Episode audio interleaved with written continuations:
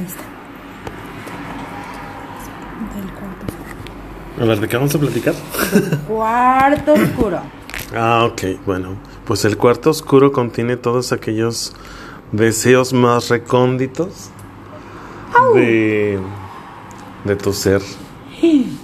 Todos Au. aquellos que, que no nos atrevemos a, a soltar. A Cuarto decir. oscuro. Ay, sí, es que en un cuarto oscuro, pues al final del día te puedes sentir más en confianza porque no, no estás este, viendo a la persona directamente. A veces el hecho de confrontarte en una sociedad tan cerrada a un cuarto oscuro es una liberación. Me quiero liberar.